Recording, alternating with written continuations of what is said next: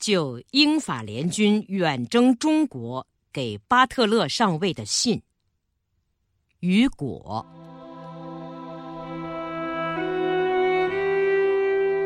先生，您征求我对远征中国的意见。您认为这次远征是体面的、出色的。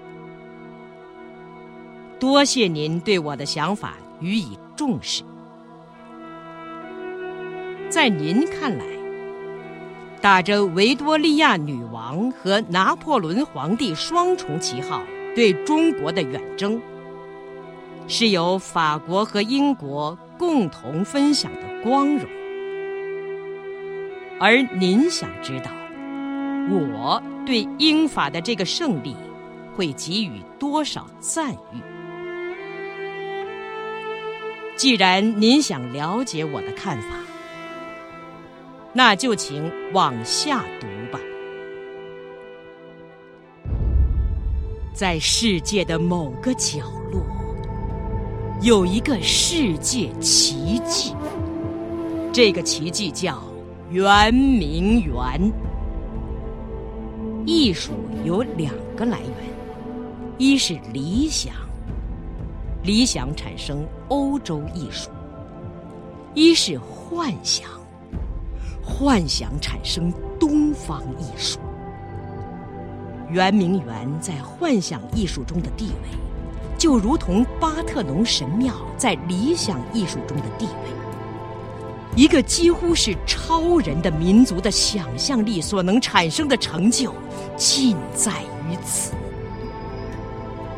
和巴特农神庙不一样，这不是一件稀有的、独一无二的作品，这是幻想的某种规模巨大的典范。如果幻想能有一个典范的话，请您想象，有一座言语无法形容的建筑，某种恍若月宫的建筑。这就是圆明园，请您用大理石、用玉石、用青铜、用瓷器建造一个梦，用雪松做它的屋架，给它上上下下缀满宝石，披上绸缎。这儿盖神殿，那儿建后宫，造。城楼里面放上神像，放上异兽，是以琉璃，是以珐琅，是以黄金，是以脂粉。请同是诗人的建筑师，建造一千零一夜的一千零一个梦，再添上一座座花园，一方方水池，一眼眼喷泉。加上成群的天鹅、朱鹭和孔雀。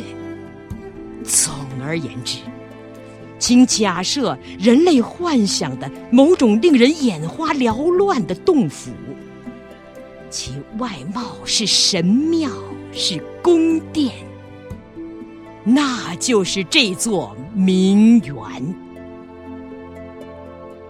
为了创建圆明园。曾经耗费了两代人的长期劳动。这座大的犹如一座城市的建筑物，是世世代代的结晶。为谁而建？为了各国人民。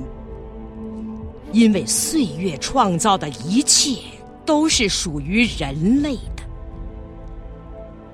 过去的艺术家、诗人、哲学家都知道圆明园。伏尔泰就谈起过圆明园。人们常说，希腊有巴特农神庙，埃及有金字塔，罗马有斗兽场，巴黎有圣母院，而东方有圆明园。要是说大家没有看见过它，但大家梦见。这是某种令人惊骇而不知名的杰作，在不可名状的晨曦中依稀可见，宛如在欧洲文明的地平线上瞥见的亚洲文明的剪影。这个奇迹已经消失了。有一天，两个强盗闯进了圆明园。一个强盗洗劫，另一个强盗放火。似乎得胜之后，便可以动手行窃，对圆明园进行了大规模的劫掠。赃物由两个胜利者均分。我们看到，这整个事件还与额尔金的名字有关。这名字又使人不能不忆起巴特农神庙。从前对巴特农神庙怎么干，现在对圆明园也怎么干，只是更彻底、更漂亮，以至于荡然无存。我们所有大教堂的财宝加在一起，也许还抵不上东方这座了不起的、富丽堂皇的博物馆。那儿不仅仅有艺术珍品，还有大堆的金银制品，丰功伟绩，收获巨。两个胜利者。一个塞满了腰包，这是看得见的；另一个装满了香气。他们手挽手，笑嘻嘻的回到了欧洲。这就是这两个强盗的故事。我们欧洲人是文明人。中国人在我们眼中是野蛮人，这就是文明对野蛮所干的事情。将受到历史制裁的这两个强盗，一个叫法兰西，另一个叫英吉利。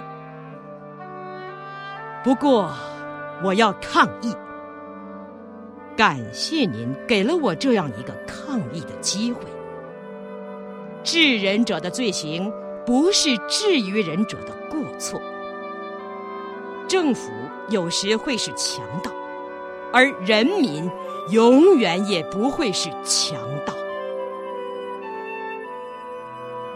法兰西帝国吞下了这次胜利的一半赃物。今天，帝国居然还天真的以为自己就是真正的物主，把圆明园富丽堂皇的破烂拿来展出。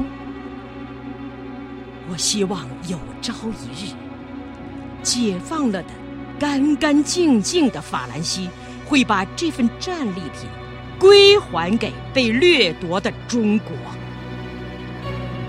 现在，我证实发生了一次偷窃，有两名窃贼。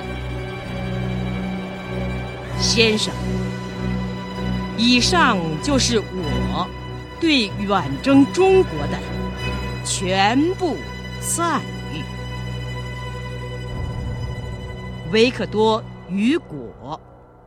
一八六一年十一月二十五日，于高城居。更多课文，请关注微信公众号“中国之声”。